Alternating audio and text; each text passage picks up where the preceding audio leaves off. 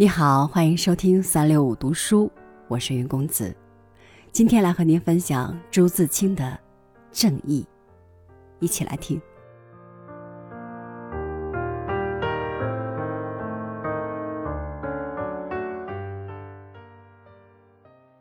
正义是在我们心里。从明哲的教训和见闻的意义中，我们不是得着大批的正义吗？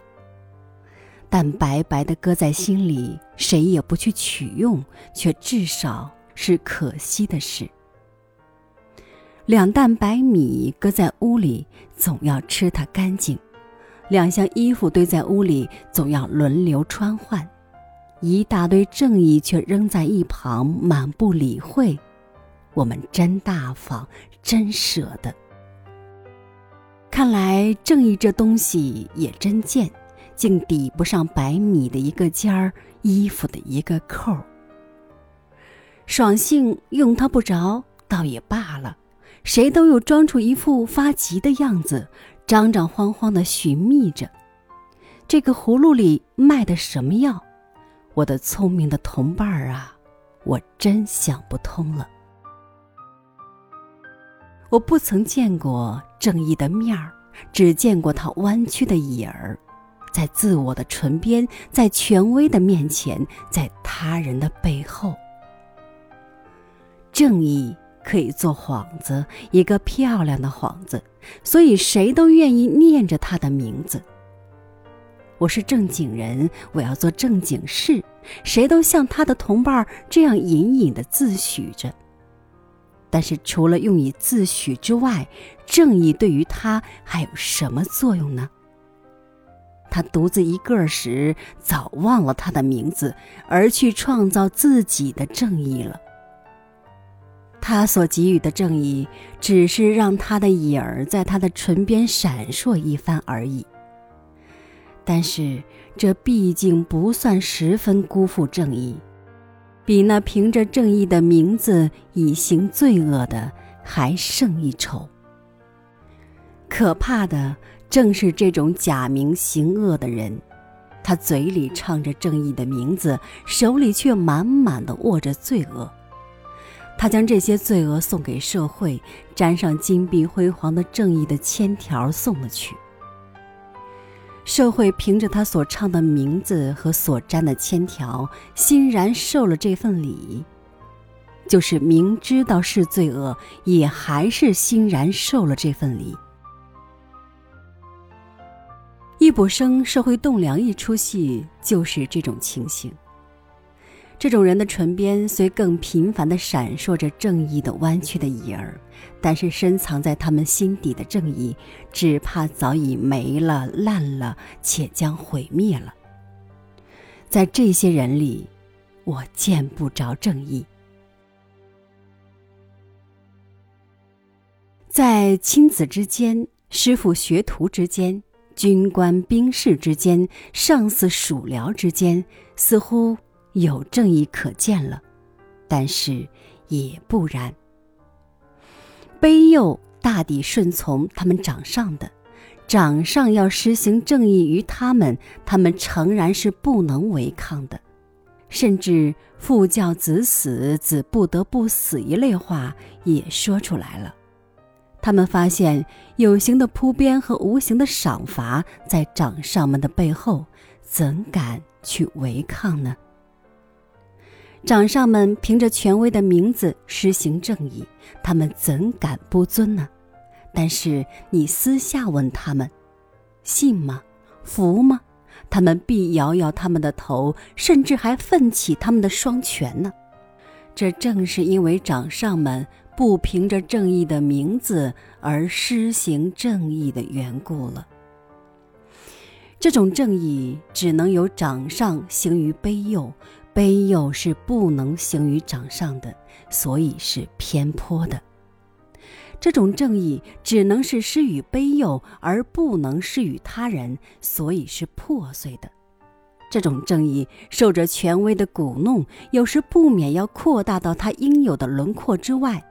那时他又是肥大的，这些依旧只是正义的弯曲的影儿，不凭着正义的名字而施行正义，我在这等人里仍然见不着他。在没有权威的地方，正义的影儿更弯曲了。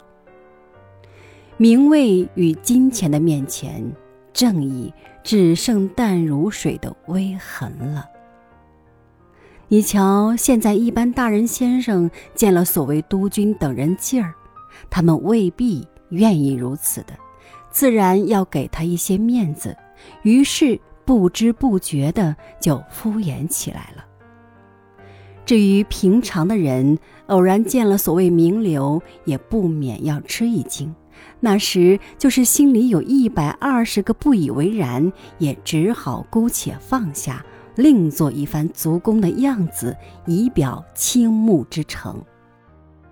所以，一般达官通人差不多是正义的化外之民，他们所做的都是合于正义的，乃至他们所做的就是正义了。在他们实在无所谓正义与否了。呀，这样正义岂不已经沦亡了？却又不然，须知我只说面前是无正义的，背后的正义却幸而还保留着。社会的维持，大部分或者就是凭着这背后的正义吧。但是背后的正义力量究竟是有限的，因为隔开一层，不由得就单弱了。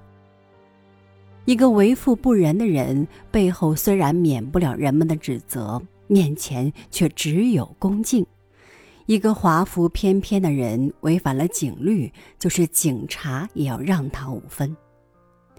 这就是我们的正义了。我们的正义百分之九十九是在背后的，而在极亲近的人间，有时候这个背后的正义也没有，因为太亲近了。什么都可以原谅了，什么都可以马虎了，正义就任怎么弯曲也可以了。背后的正义只有存在生疏的人们间，生疏的人们间没有什么密切的关系，自然可以用上正义这个幌子。至于一定要到背后才叫出正义来，那全是为了情面的缘故。情面的根底，大概也是一种同情，一种廉价的同情。现在的人们只喜欢廉价的东西，在正义与情面两者中，就尽先取了情面，而将正义放在背后。在极亲近的人间，情面的优先权到了最大限度，正义就几乎等于零。就是在背后也没有了。背后的正义虽也有相当的力量，但是比起前面的正义就大大的不同了。启发与借据都如掺了水的薄薄的牛乳似的，于是仍旧只算是一个弯曲的影儿。在这些人里，我更见不着正义。人间的正义究竟是在哪里呢？满藏在我们心里，为什么不取出来呢？它没有优先权。在我们心里，第一个尖儿是自私，其余就是权威、势力、亲疏、情面等等。等到这些角色一一掩蔽，才轮到我们可怜的正义。你想，时候已经晚了，他还有出台的机会吗？没有，所以你要正义出台，你就得排除一切，让他做第一个尖儿。你得凭着他自己的名字叫他出台，你还得抖擞精神，准备一副好身手，因为他是初出台的角儿，捣乱的人必多。你得准备着打，不打不相识啊！打的站住了脚，斜住了手，那时我们就能从容地瞻仰正义的面目了。